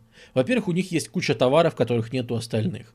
Они активно занимаются добычей вот, э, жемчуга, жемчуг, африканский жемчуг расходится э, повсюду. Это, конечно же, слоновая кость. Причем добыча слоновой кости поставлена, ну, просто на промышленные масштабы. Э, сколько видов слонов погибло просто потому, что их вот эти вот города-государства, их тут порядка 40 на данный момент известно было в то время. Эти города-государства отряжали экспедиции за слонами, и этих слонов просто геноцидили как могли. То есть то, что сейчас там только этот один жалкий африканский слон остался, и тот, который вымрет лет через 50, это такие просто уже остатки совершенно несерьезные. А тогда, в те времена, в древности, тут были слоны размером со слона, с настоящего. Вот. И даже индусы не стеснялись покупать, потому что, ну, что такое индийский слон по сравнению с африканским? У него жесткая слоновая кость, на ней не так круто упражняться в скульптуре, из нее столько всего не вырежешь, украшения не такие классные. Да, вот э, у африканского слона кость мягче, ее удобнее обрабатывать. Она гораздо-гораздо больше, у него бивни вырастают такие, что ну его нафиг. Что еще помимо жемчуга? Ну, все тоже кокосовое масло. Э, все известное. Вот разве что рапта не проставлены из больших таких городов интересных. Что они покупали? Понятно, раз они продавали что-то, что было у них, что же они покупали? Покупали в первую очередь вино, как ни странно. Э, действительно огромные там следы погребов, из складов именно винных там открыты на побережье, вот особенно в Мамбасе, в Килве. Килва прекрасно город сохранился, Э, сейчас это такая самая свежатина. Вот сейчас Килова прекрасно ее раскапывают, разгребают, много находок, много чего интересного там находят. Эм, самое известное, это вот что Авадон спрашивал, что с монетами. Это интересно, потому что, несмотря на то, что эти города торговали золотом, монеты у них были медные везде. и они использовали именно медь как монету. Но настолько были богатые го- города, что приходилось иногда переходить на другой материал. И вот в Килве нашли буквально несколько лет назад прекрасное захоронение 2000 серебряных монет. Причем явно были уплачены за одну партию, то есть они там, грубо говоря, в одном контейнере керамическом, э, в одном там месте 2000 серебряных монет. И это просто, судя по всему, была одна сделка какая-то. Вот. Э, Хотя, может, кто-то такой рачительный, непонятный был, кто запаивал свои монеты в глину. Ракушки использовали, не они использовали. Вот правильный вопрос, Пшек. А ракушки не они использовали? Они. Да. Ну так а жемчуг, ты же его откуда добываешь? Ты же собираешь вот эти вот всякие э, ракушки, правильно? И, ну, все идет, значит, материал у тебя. То есть как корову люди думают, что коров там, кто забивал коров все-таки иногда, что это делалось для того, чтобы там мясо поесть. Да ну вы о чем? От коровы не оставалось просто ничего. Смотрите, внутренние органы для гадания и для жертв, э, мясо для еды, э, рога и кости на инструменты, кожа на выделку, на одежду и на все, на тенты и так далее. То есть от коровы просто ничего не оставалось. Ну и от другого скота, в принципе, весь оста... э, ну, вс- вс- всех остальных домашних животных точно так же на винтики разбирали, от них там ни хрена не оставалось. Ну, в общем, богатейшие, прекрасно живущие города, опять же, со своей культурой, правда, ну как со своей культурой, они, конечно же, многое, ну, как, как и в любом таком очень торговом городе, это все-таки были космополиты. Всегда, когда у вас город держится только на торговле и больше нет ничего и ничего не интересует, это, конечно же, космополиты. То есть смесь культур, смесь всего. Э, Сюда тоже со временем приходят арабы, э, тут побывают китайцы. Помните, мы говорили о том, что они в начале 15 века э, приплывали. Вот, наверное, вот это вот они... А, нет, это муссоны, кстати, показано. Не, это вот я прочитал, что это направление муссонов показано. Не, дело не, дело-то не в этом. Дело в том, что сюда и китайцы приплывали в начале 15 века. Помните, мы говорили, э, от династии Мин плавали, зонтики раздавали. Вот, собственно, доплывали до Восточной Африки. Вот до Сафалы, может, и не доплывали, а вот до Мамбасы, до Магадиша доплывали точно, до Занзибара по-любому. Э, Правители были всякие. Э, На в Восточной Африке вообще не задалось все с царями. И в основном тут были такие эгалитарные общества, в которых правили, эм, ну, даже не республики, ну, как это сказать, э, группы элит. То есть там э, 20 лучших граждан города, например. Вот. Они старались особо не персонифицировать в одного человека все это. Ну, это, это во многих, эта история, вспомните Новгород, да? Во многих торговых городах они приходят к этому, потому что ни один правитель в таком богатом городе не будет иметь денег столько, сколько торговцы. А значит, они будут на него влиять, а значит, какая-то тогда вообще в нем смысл какой. Вот они, лучшие представители э, города, вот они вместе собираются, то есть на них держится город, если они прекратят свою торговлю, город просто умрет через неделю. А, ну так и смысл. Вот они вместе собирались и решали эти все вопросы. То есть, понятно, там кто-то из них мог усиливаться и брать под себя на какой-то момент управления, но в целом, в целом это все было а, весьма, как это сказать, олигархично, вот так. То есть это, ну, про- тип правления олигархия, вот так скажем. А Что еще не? Мы вино упомянули, что говорят, вот слонов на вино выменяли. Ну, не только вино. Э, Конечно, оружие. Пшеницу, конечно, покупали, которую в Африке-то не вырастешь. То есть всякие злаки. Э, Именно эти города, мореходы из этих городов придумали навигацию, знаменитую навигацию по ветрам, э, которую потом у них переймут арабы, которую потом у них переймут португальцы. Это то, что у вас полгода э, ветер дует туда, полгода ветер дует назад. И, значит, вы первые вы полгода вы только везете все во все страны, куда бы вы там не хотели. Хотите там на Аравийский полуостров, плывете на Аравийский. Ну, смысл, что вот сюда дует ветер, в эту сторону, и вы движетесь туда, да? Ну, а через полгода вы начинаете свой путь назад, э, там затарившись товарами, всем остальным. То есть очень серьезное предприятие, требующее планирования, требующее серьезных связей, требующее хорошей организации и всего остального. Причем... Э, известны нам перевалочные пункты, например, из самого южного города, из этих городов-государств, из Сафалы. Э, может, что-то было южнее, но там не раскопано пока. По крайней мере, вот про Сафалу нам известно 100%, это считается самый южный из этих. А вот видите, как он тут даже показан так отдельно, э, потому что из Сафалы не хватало времени за один сезон ветров э, приплыть там, в ту же Индию, например и по дороге специй, да, и поэтому из Сафалы сначала делали перевалочный пункт куда-нибудь в Занзибар, например, а оттуда уже плыли куда-нибудь еще. И так далее. То есть сложная, интересная система навигации. Реально замороченная. А серьезно, африканцы никуда не плавали, э, ни плавсредства не позволяли. То есть э, вы же понимаете, что это в принципе показаны торговые маршруты. Вы же не думаете, что это кто-то отсюда плыл в Японию. Ну, это же бред, конечно. Ни в коем случае, нет. Это в целом показаны торговые отношения. То есть, э, если они плавали, то ну максимум до Индии, да. А уже индийцы работали тут, которое у них тут тогда тоже было. Не одно государство. Были североиндийские государства, были южные, на юге Индии совершенно другой народ жил, и другие народы.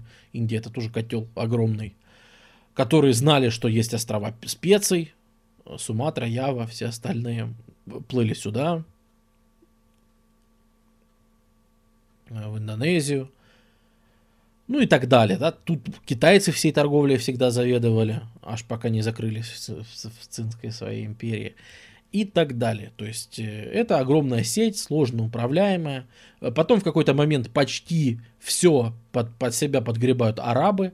И даже в этих городах, уже когда арабы разовьются, арабы будут чуть ли не половину всего занимать. То есть и правители, может быть, они будут и городами управлять и так далее. То есть арабы тут прочно обосновываются. Но не везде, где была торговля, прочно обосновывались. Вот. Ну и потом, когда приплывут португальцы, они с этим совсем покончат. Опять же, быстро. Ну, как покончат? Они просто по-своему все сделают. Португальцы уже будут торговать немножко по другой системе. Они будут торговать по системе факторий то есть им и не нужно эти города там захватывать. Они будут просто приплывать и в каждом из, из городе основывать свою факторию. А если приплывает какой-то торговец, и у него выбор, пойти торговать с местными, с Магадиша, или пойти в португальскую факторию, в которой, скорее всего, тебе лучше цены предложат, да? И зачем вам захватывать город? Вы строите там одну свою маленькую факторию, и все товары сами все несут в нее. Все гениальное просто. Ну, загнется эта вся система тоже. Ну, как она не загнется. Э, португальцы, как мы обсуждали, ее изменят. Просто не должен тут все маршруты пересобачиться по-другому совершенно. Кто завез ислам? О распространении ислама через север Индии, э, на Бирму. Э, здесь будет существовать этот самый, как он там назывался-то, господи, на юге султанат Короче, здесь будет султ- система государств султанатов, которые будут торговать и иногда завозить сюда везде ислам и так далее.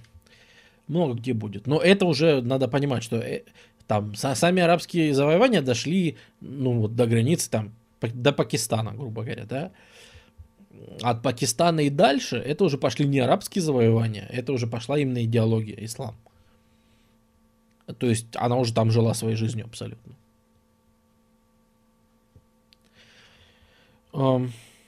Ну, как, как вы видите, да, сегодня у нас все истории про Африку заканчиваются 15 э, веком. Э, если мы говорим о торговле, то она заканчивается с португальцами. Э, если мы говорим об Эфиопии, то она заканчивается пораньше, с арабами. Вот такая вот ситуация.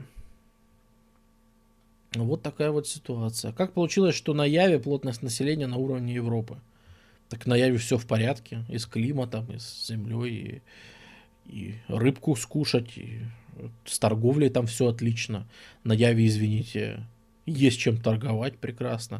То есть куча на... То есть даже если вы не можете тут выращивать столько, чтобы у вас была такая плотность населения, да пожалуйста, за, закупайте. Вам же есть э, чем платить. Олигархия, да. Ну, то есть э, городом управляют э, самые богатые члены торговцы. Про Мадагаскар. А что про него сказать? Да ничего там не было. Ну, то есть, вот, вот там, честно сказать, я даже не совсем уверен, что вот это вот. Но Мадагаскар никогда не был. То есть, э, Мадагаскар чем он ценен-то? Тем, что на нем масса природных явлений, животных. Э, вообще, экосистема, грубо говоря, не затронутая человеком, более-менее. То есть, на Мадагаскаре никогда не было так засилья людей. Это уж точно. Может, там чего-то на побережье пытались привозить. Ну, а так. Мадагаскар, он сам, сам по себе. Да, лемуры там были. Вот, вот Маккейн правильно говорит. Лемуры. Лемуры особо ни с кем не торговали.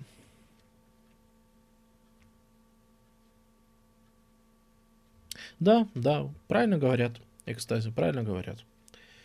Да как-то и смысла особо не было. Да. Климат тяжелый.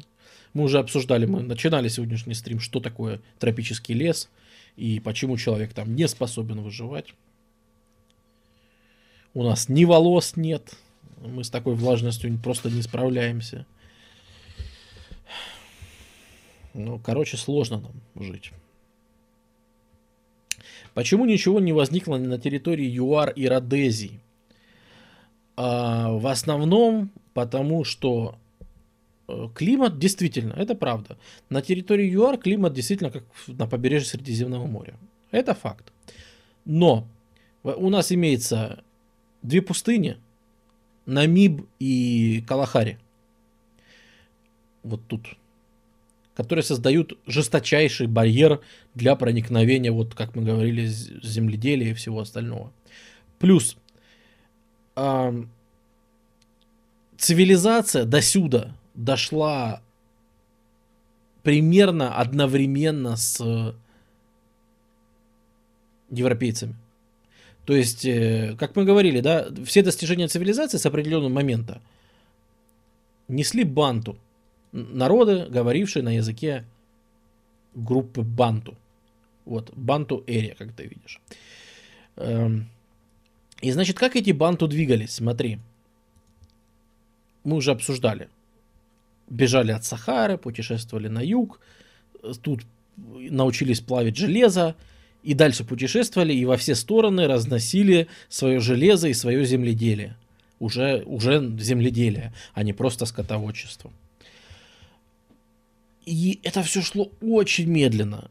Не в последнюю очередь благодаря тем же мухам ЦЦ. Ты привел куда-то на новое место коров, а их там всех убили. Ты привел там, или сам пошел, тебя там малярийные комары покусали. То есть для пенетрации э, Центральная Африка э, вот, чтобы люди там ходили, это непроходной двор. Очень сложно проникнуть, очень сложно. То есть тут жили местные, но они были на абсолютно там первых уровнях цивилизации, скажем так. Они это люди, которые играли просто на эксперте, там, без сохранений, понимаешь? Вот. Поэтому тут приходят банту, они только начинают тут осваиваться серьезно. Э, эти ж э, хоса, да, из которых родом... Вот, собственно, народ, из которого родом э, Ман Мандела, он сюда приходит практически одновременно с возник... ну, там, за сто лет до возникновения Капской колонии. То есть в историческом процессе сто лет это вообще ерунда. Но впоследствии, конечно же, когда они уже дошли до юга, эти все движения миграции шли и идут по сей день, собственно. Э, население есть тенденция перемещения на юг. Потому что действительно люди поняли, что за поясом вот этих вот ужасных э,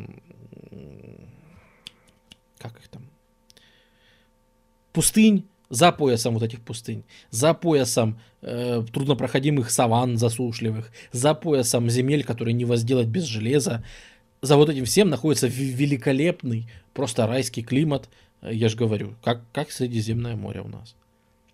То есть как на юге Италии, например.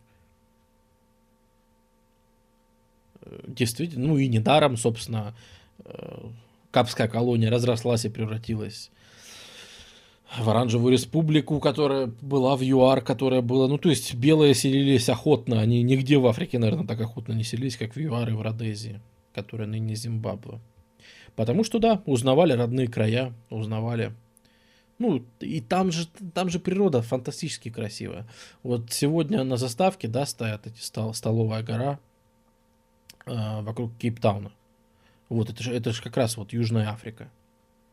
И, ну, там вот Южная Африка, я даже не знаю, это как-то пить может, что ли. Там, там ведь там, там еще и объективно, там очень все красиво, очень все э, природа просто, просто жесточайшая. То есть я понимаю, да, что поселенцы, которые прибывали там из Голландии, представь, из Голландии то есть основ, основное это белое население там буры как раз, да, то есть голландцы, у которых родной язык африканц, а африканцы это ну тот же голландский, только с легкими вкраплениями э, некоторых африканских языков и так далее. То есть, э, конечно же, это очень красиво. Э, господа, я надеюсь, что стрим был вам интересен. На самом деле мне по сути нечего рассказать. Да, все, спасибо за внимание. Э, вака, вака, э. До новых встреч.